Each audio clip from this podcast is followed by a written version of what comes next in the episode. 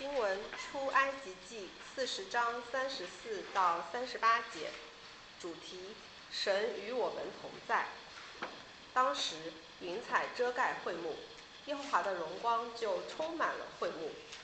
摩西不能进会幕，因为云彩停在其上，并且耶和华的荣光充满了帐幕。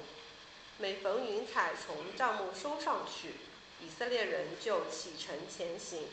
云彩若不收上去，他们就不启程，只等到云彩收上去。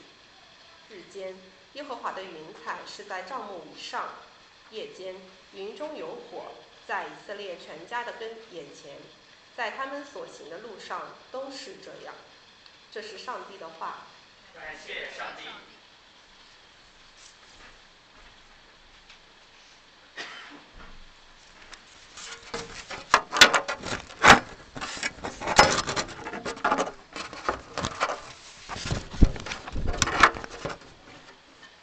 上海城市生命教会建安堂的弟兄姐妹，啊，来听福音的朋友们，啊，圣诞快乐！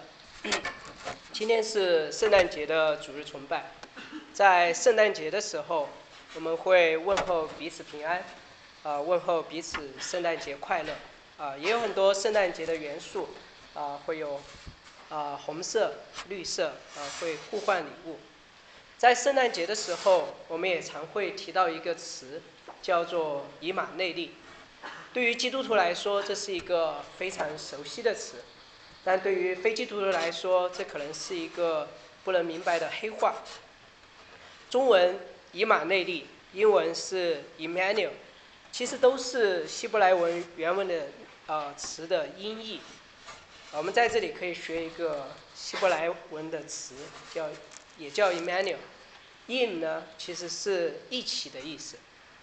怒呢，其实是我们那个 L 其实是代表神，是神的缩写，所以合在合起来就是神与我们同在，是以马内利的意思。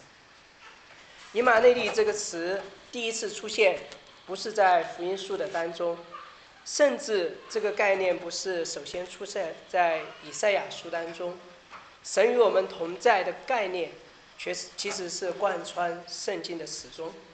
从创世纪一开始，神创造人，把人放在伊甸园的里面，神就与亚当、夏娃同在。直到圣经最后一卷书启示录，将来在新天新地里，神与他所救赎的百姓同在。所以以马内利，神与我们同在，是贯穿了圣经的始终。以马内利也是我们纪念啊圣诞节的呃一个原因，就是有一位婴孩。主耶稣为我们诞生了，因着他，我们能够享受神与我们同在的祝福。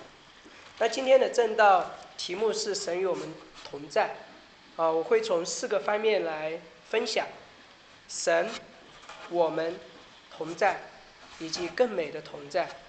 与我们同在的神，与神同在的我们，同在的意义，更美的同在。我们先来看第一点。与我们同在的神，我们来认识那位与我们同在的神是怎样的一位神。今天正道的经文是在出埃及记的结尾，经文的上文说帐幕被立了起来，摩西做完了工。紧接着三十四节就提到，当时云彩遮盖会幕，耶和华的荣光就充满了帐幕。在原文其实没有表示时间的当时，表达的是摩西一完工，神就住进了帐幕。有解经家说，神迫不及待地住进了他只是以色列人所建造的帐幕。我们可以看到，与以色列人同在的神，今天与我们同在的这位神，他是乐意与人同在的神。他不仅乐意与我们同在，他也是主动。要与人同在的神，是神主动降临在西奈山，来到以色列人的当中。是神主动在出埃及记的二十五章对摩西说：“你们当为我造圣所，使我可以居住在你们的当中。”神与我们同在，这是神的心意。当神起初造人的时候，神就按照自己的形象和样式造人，使人可以。与神交流来往。神造了一个园子，把亚当和夏娃放在当中，让亚当和夏娃活在神的同在的当中，享受神的慈爱、恩典和伊甸园里一切丰盛的供应。那时候是人类极其美好的时代，但是因着亚当和夏娃的犯罪，罪使他们与神隔离，他们失去了神的同在，被驱逐出了伊甸园。但是神没有因此放弃人，上帝主动的要施行拯救，恢复神与人同在的关系，所以不是我们人主动去寻找方法，要恢复与神的同在，而是神主动，他主动要与以色列人同在，这其实也是神拯救以色列人出埃及的目的之一。在出埃及记二十九章四十六节，神说。我是将他们从埃及地里出来的，目的是为要住在他们中间。我是耶和华他们的神，所以神说他将以色列人拯救出来，目的是要住在他们当中，要与以色列人同在。所以人能够享受与神同在的恩典，是神乐意并主动，是神主动的赐予，而不是人努力赚取的结果。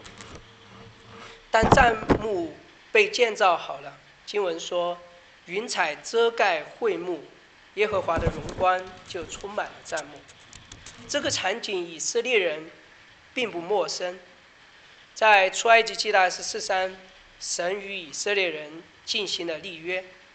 立约之后，神呼召摩西向上山，指示他如何建造会幕。出埃及记二十四章。这样描述摩西上山的场景：当时有云彩把把山遮盖，耶和华的荣耀停于西奈山。代表神同在的云彩原本是遮盖着西奈山，如今是建遮盖他们所建造的帐幕。也就是说，此刻他们所建造的帐幕其实变成了西奈山，变成了。移动的西奈山。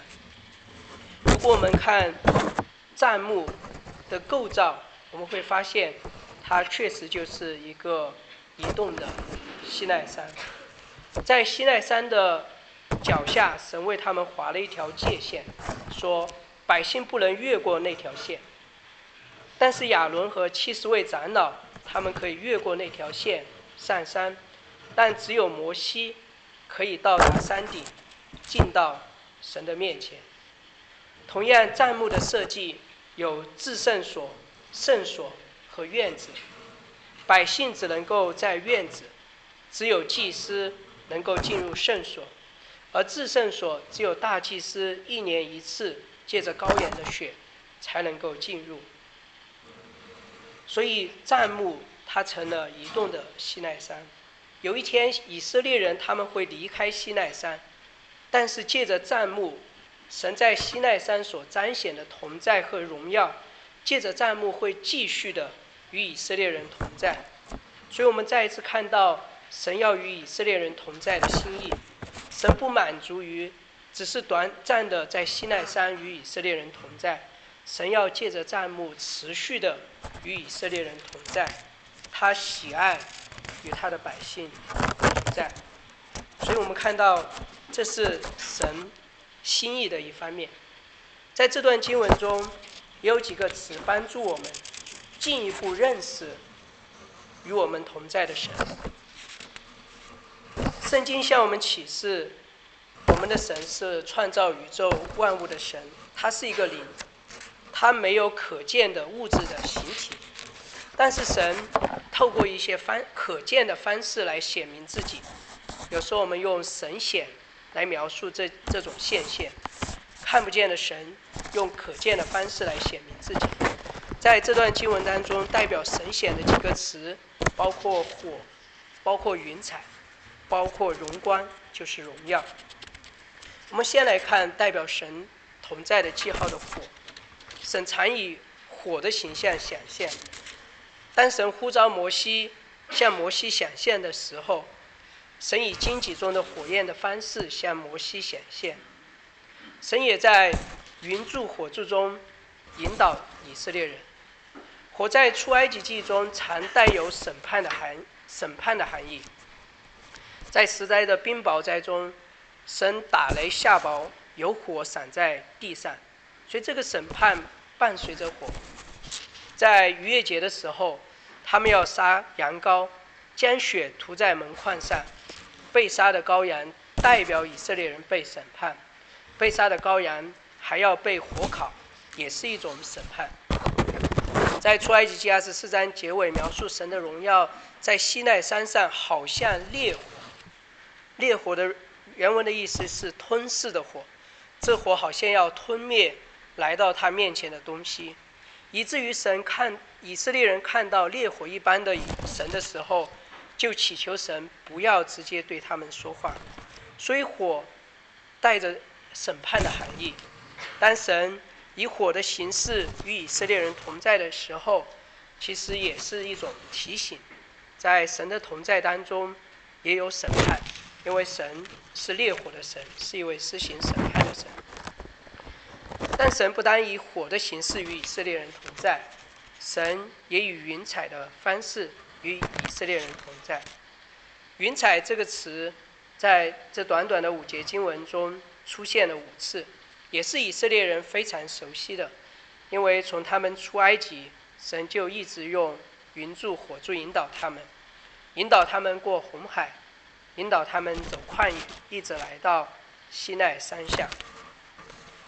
神选择了云来代表他的同在，让以色列人感到好像神藏在云的背后。云好像让以色列人不能够直接的来面对那位烈火一般的神。这其实对以色列人是起到一个保护的作用。一方面，神是烈火。以色列人进到神的面前是危险的，另一方面，神又主动的把自己包裹在云的里面，使神与以色列人同在的时候，以色列人又是安全的。在三十四到三十五节经文两次提到耶和华的荣光，就充满了帐幕。耶和华的荣光就是指神的荣耀，也是神显的一种方式。荣耀这个词原文是 kabod，字面的意思其实就是重的意思，沉重的意思。在沙漠记上有一位祭司叫做以利，圣经描述他是年纪老迈，身体沉重，所以沉重这个词在原文里和荣耀是同一个意思，是重的意思，和我们中文有点像。重它延伸的含义是有分量、有价值的意思。就像司马迁说：“人固有一死，或重于泰山，或轻于鸿毛。”这里的轻重不是指死亡的重量，而是死的意义和分量有大小不同。所以“荣耀”这个词，当它充满整个帐幕的时候，也是提醒以色列人，在他们当中的这位神是一位有分量的神，是一位不能轻忽的神。当以色列人安营的时候。神的帐幕也是在他们的中间心的位置，十二个支派是围着帐幕扎营，提醒以色列人，神要成为他们生活和信仰的中心。神是一位荣耀的神，是有分量的神，他渴望成为我们生活及信仰的中心。然而，神在我们的这个世代却变得越来越没有分量。大卫·维尔斯是一位神学家，他这样描述我们的世代。他说：“定义我们这个世代的标志之一，就是上帝变得没有分量。”我并不是说上帝变得虚无缥缈，而是说上帝变得不再重要。上帝在世界上处在了极不合适的、不被注意到的位置。他失去了在人类生命中的显著位置。那些在民意测验中表示相信上帝存在的人，也可能觉得上帝不如电视节目更吸引人。上帝诫命的权柄比不上自己对财富和影响力的渴望。上帝的审判不如晚间新闻中的消息更令人恐惧。上帝的真理不如广告中的甜蜜谎言更让人动心。这就是没有分量的意思。我们将上帝推向世俗化生活的边缘，造成了如此的境况。所以，大卫·维尔斯在描述我们这个时代的一个现象，就是这位荣耀的神在人们的生活当中变得越来越没有分量。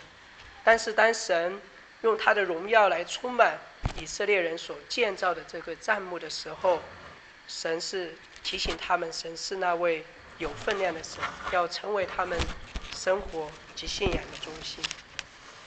荣耀这个词本身也包含了荣美和美丽的含义，因为神的荣耀就是神内在完美属性的外在的彰显。他是荣美的神，摩西认识这一点。出埃及记二十五章到四十章主要是讲造讲到会幕的建造，在在当中的一个高潮是金牛犊的事件。摩西。上山去见神四十天，以色列人没有等到摩西，他们想着摩西可能死了，所以他们就按照在埃及的经验制造了一个金牛犊，并指着金牛犊说：“这就是领我们出埃及的耶和华神。”以色列人刚刚领受了十诫，他们很快就在金牛犊的事件上破坏了十诫的一二三诫，神。大大的发怒，要除灭犯罪的以色列人。摩西在其中为他们代求，神赦免了以色列人的罪。除了求神饶恕以色列人，摩西还有一个很著名的祈求，他祈求神说：“求你显出你的荣耀给我看。”我们可以思想，摩西为何要祈求观看神的荣耀？摩西是见过神荣耀的人。当神呼召他去将以色列人从埃及带出来的时候，神在荆棘火焰中向他显现。他施行过十灾，见过红海被分开。在西奈山，只有摩西被神邀请进入神荣耀所在的西奈山。但是摩西仍然祈求神说：“求你显出你的荣耀给我看。”因为对于摩西来说，神的荣耀是宝贵的，是荣美的，他渴望认识神的荣耀。神答应了摩西的祈求，但是对摩西说：“你不能看见我的面，因为人见神的面不能存活。”当神的荣耀经过的时候，神把摩西放在磐石穴中，用手遮盖摩西，摩西得以看见神的背。却不能看见神的面。神回应了摩西的祷告，并且对摩西说：“我要显我一切的恩慈在你面前经过，宣告我的名。”神在说，他要显出他的荣耀，显出他的荣耀就是要宣告神的名。而紧接着，神就宣告他的名说：“耶和华，耶和华是有怜悯、有恩典的神，不轻易发怒。”并有丰盛的慈爱和诚实，为千万人存留慈爱，赦免罪孽、过犯和罪恶，万不以有罪的为无罪，必追讨他的罪，自负及子，直到三四代。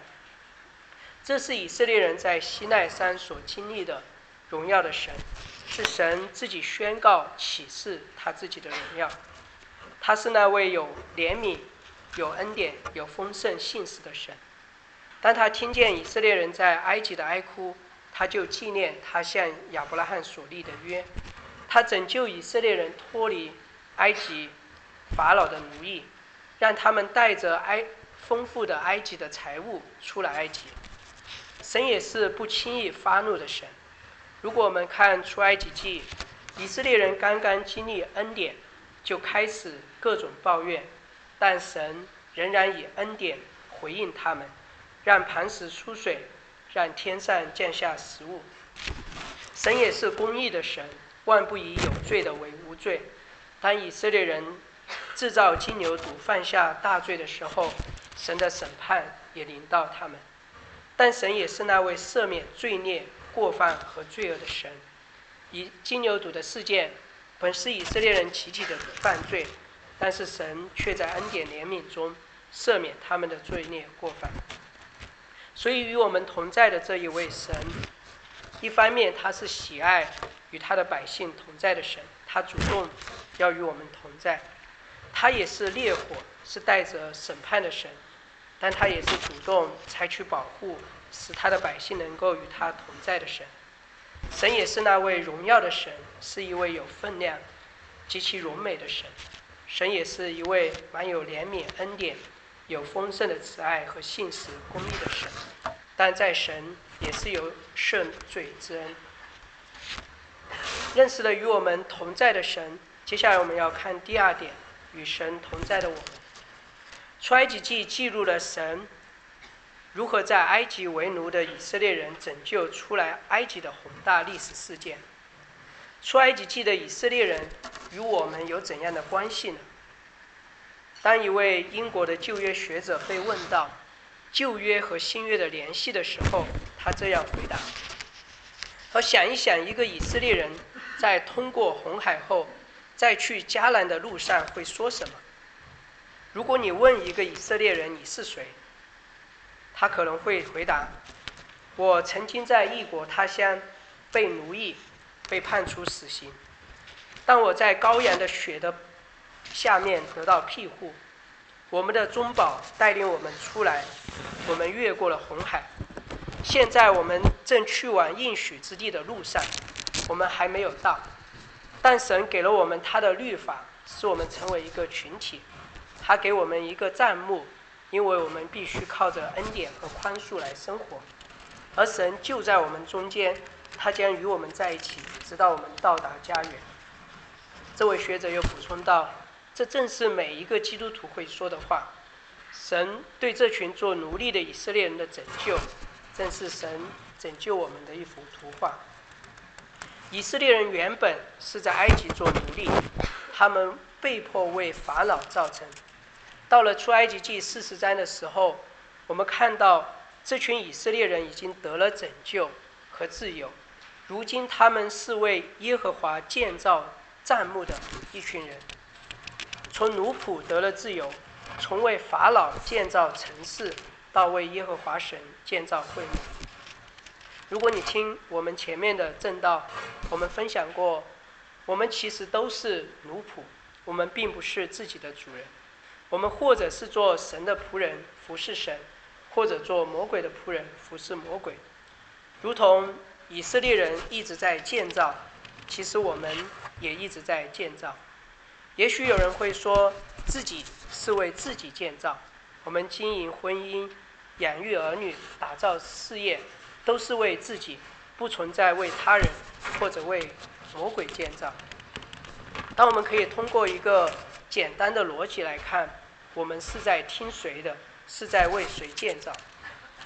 当人在伊甸园的时候，神对亚当和夏娃说：“你们要听我的。”然后魔鬼对他们说：“你们不要听神的，你们要听自己的。”最后亚当和夏娃听了自己的，没有听神的。那大家觉得他们最终是听了谁的呢？其实他们最终是听了魔鬼的。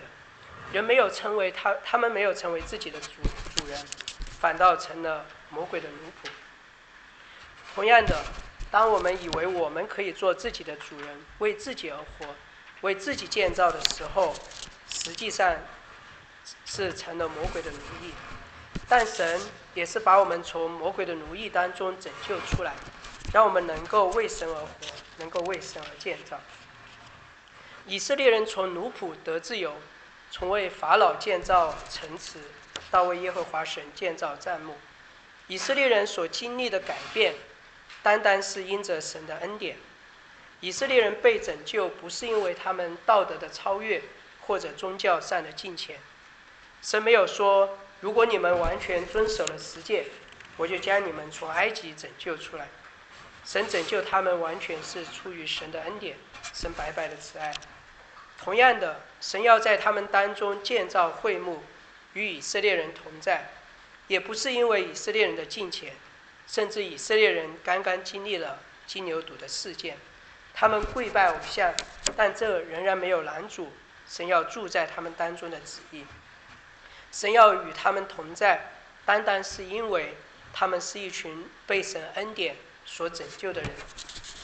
甚至以色列人也不需要成为摩西，才能够享受神的同在，因为神并不是要从他们所拯救的子民当中挑选一两个人与他们同在。神选择在以色列人当中建造会幕，是要与所有被拯救的以色列人同在。所以以色列人不需要成为摩西，我们今天也不需要成为某个属灵的伟人。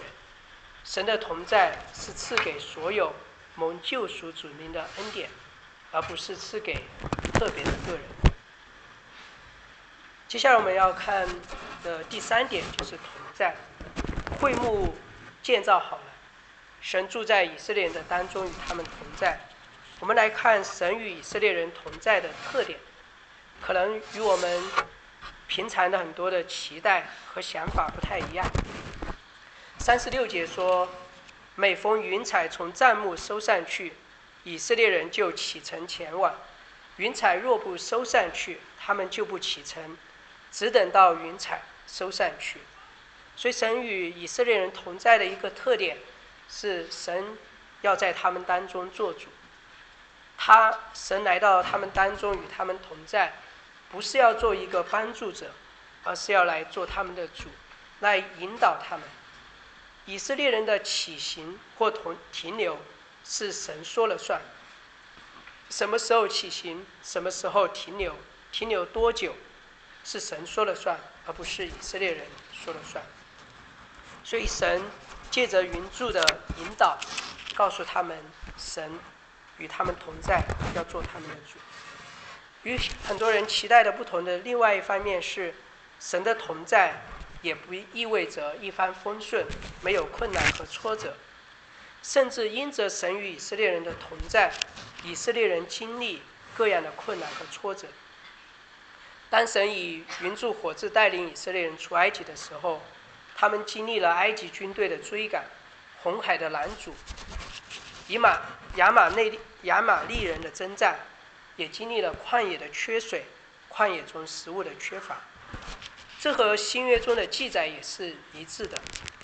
当主耶稣受洗后，神与他同在，并且肯定他是神的爱子，神所喜悦的。但紧接着，主耶稣就被圣灵引导进入旷野，受魔鬼试探四十天。当主耶稣和门徒一同跨越加利利海的时候，门徒们却经历大的风暴，甚至作为渔夫的门徒们都觉得要灭亡了。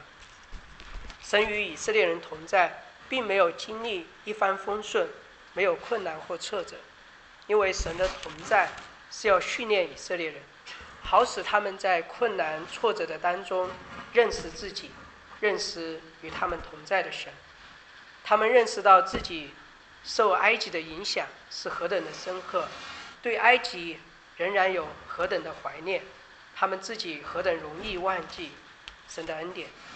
但同时，他们也认识到神是那位为他们征战的神，神为他们分开红海，除灭埃及的军队，杀败亚玛利人。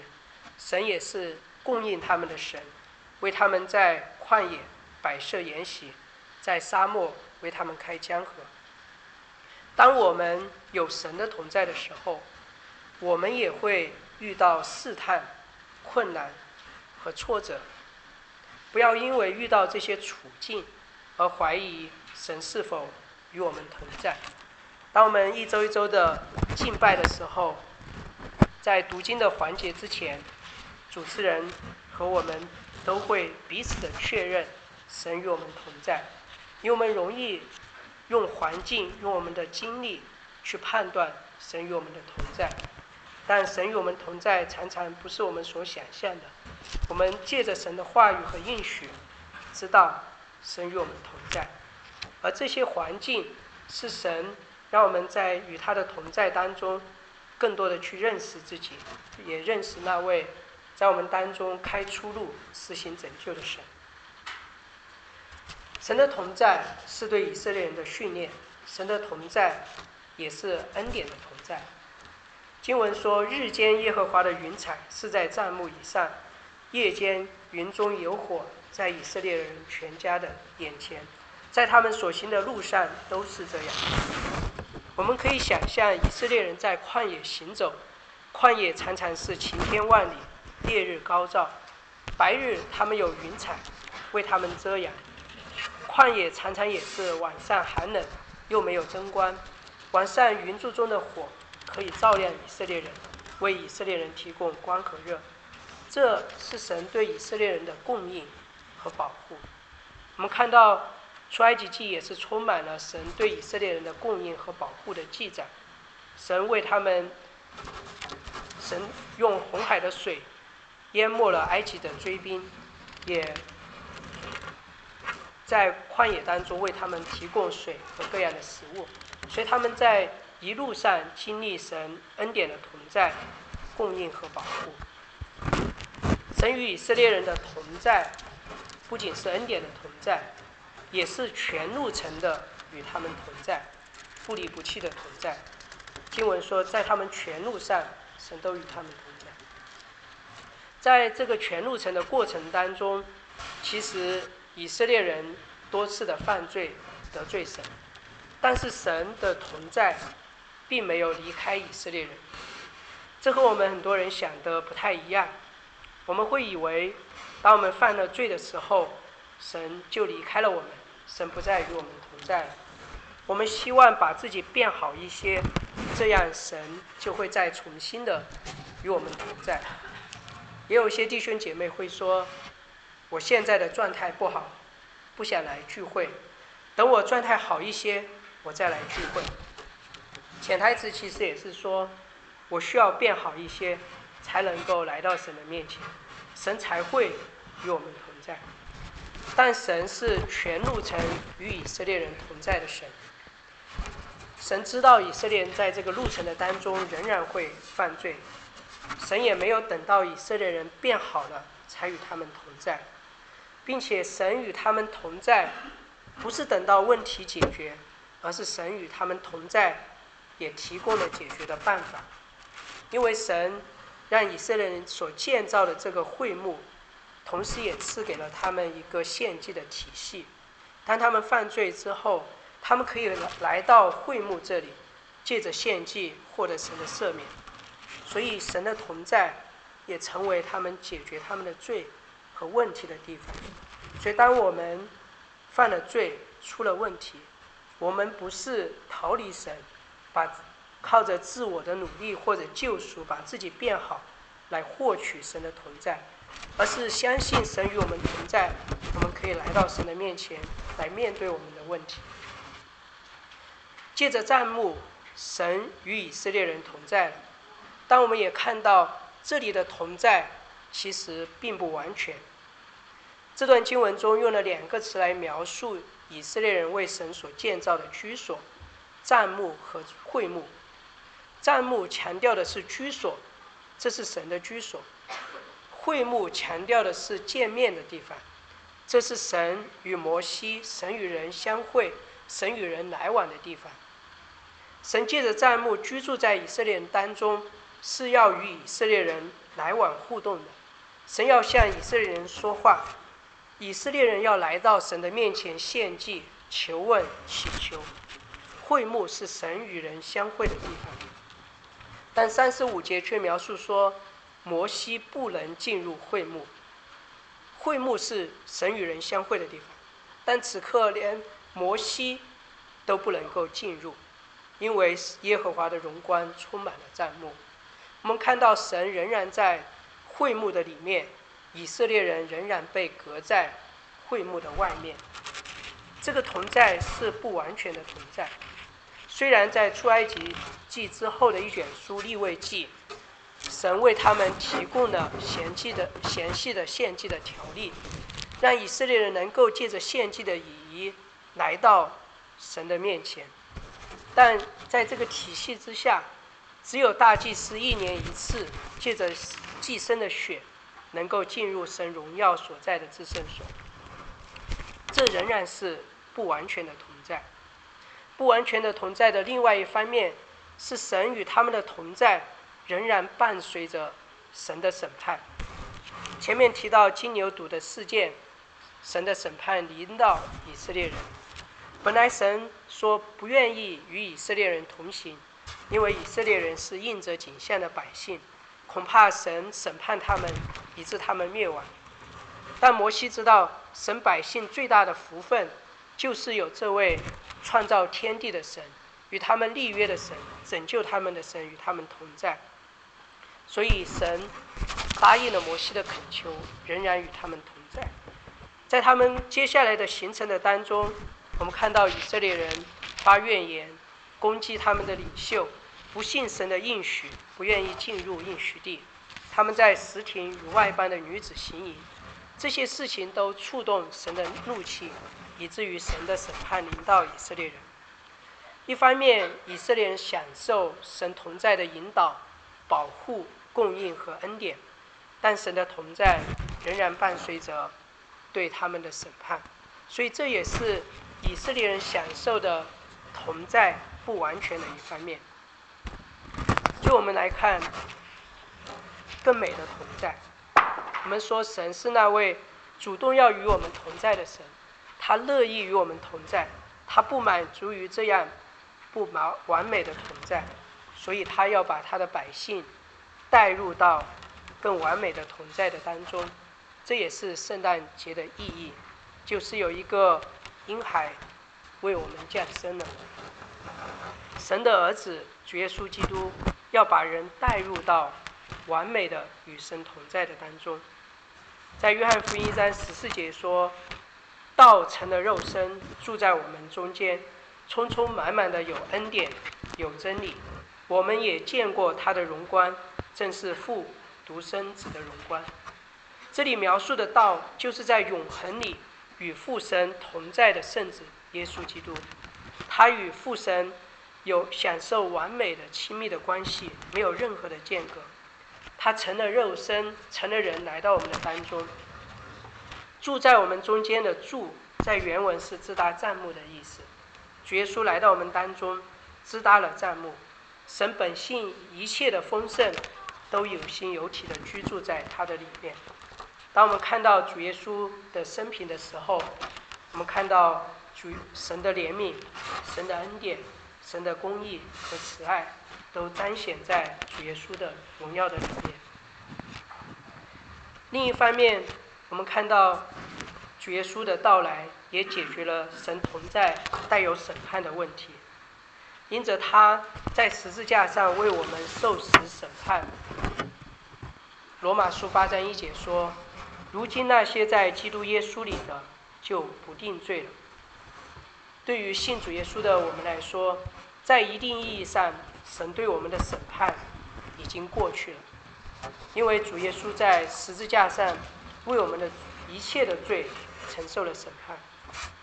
神是公义的，意味着他会审判罪恶。神是公义的，也意味着神不会一罪二罚。他不会一个罪审判两次，他不会既审判主耶稣，又审判主耶稣所替代受审判的人。因着主耶稣为我们承受了审判，如今我们享受与神的存在，不再带着神的审审判。所以希伯来书第四章说：如今。我们可以坦然无惧的来到施恩的宝座面前，为要得连续蒙恩惠，做随时的帮助。主耶稣来到我们的当中，把神的同在带给了我们，是更美的同在。我们也知道主耶稣还会再来，那时他会带入更完美的同在。在启示录二十一章三到四节说。我听见有大声音从宝座出来说：“看呐，神的帐幕在人间，他要与人同住，他们要做他的子民，他要亲自与他们同在，做他们的神。神要擦去他们一切的眼泪，不再有死亡，也不再有悲哀、哭嚎、疼痛，因为以前的事都过去了。所以，我们现在已经享受比以色列人更美好的同在。”但同时，我们也在期待那更完美的同在的到到来。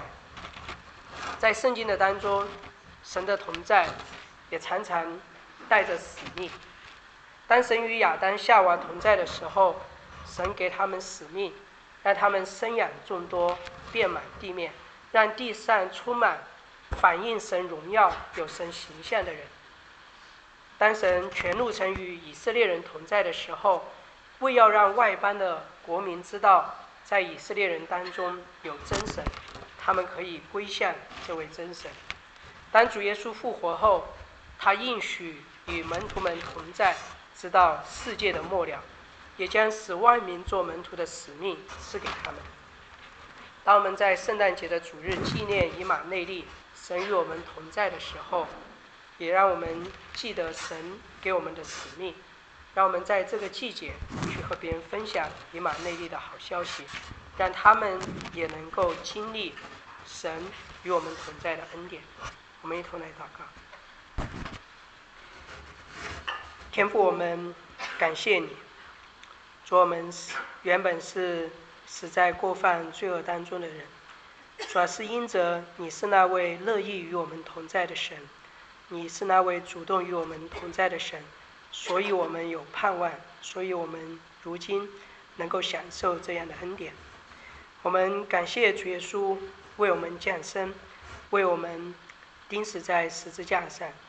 因着主你与父神的隔离，如今我们能够享受主的同在，不再有审判，因为审判已经过去了。主啊，也让我们在。你的同在的当中，学习来跟随你，让我们也在当中被主你训练，好叫我们更有主你自己的样式，也让我们纪念你的恩典的时候，也纪念你给我们的使命，让更多的人啊，因着上海城市生命静安堂，能够认识你，经历与你同在的恩典。谢谢恩主听我们的祷告，是奉主耶稣基督的名。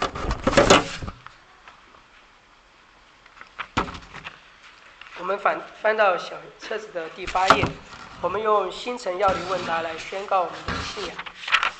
我来读问的地方，大家来读答的部分。第四问：上帝是怎样造人的？目的是什么？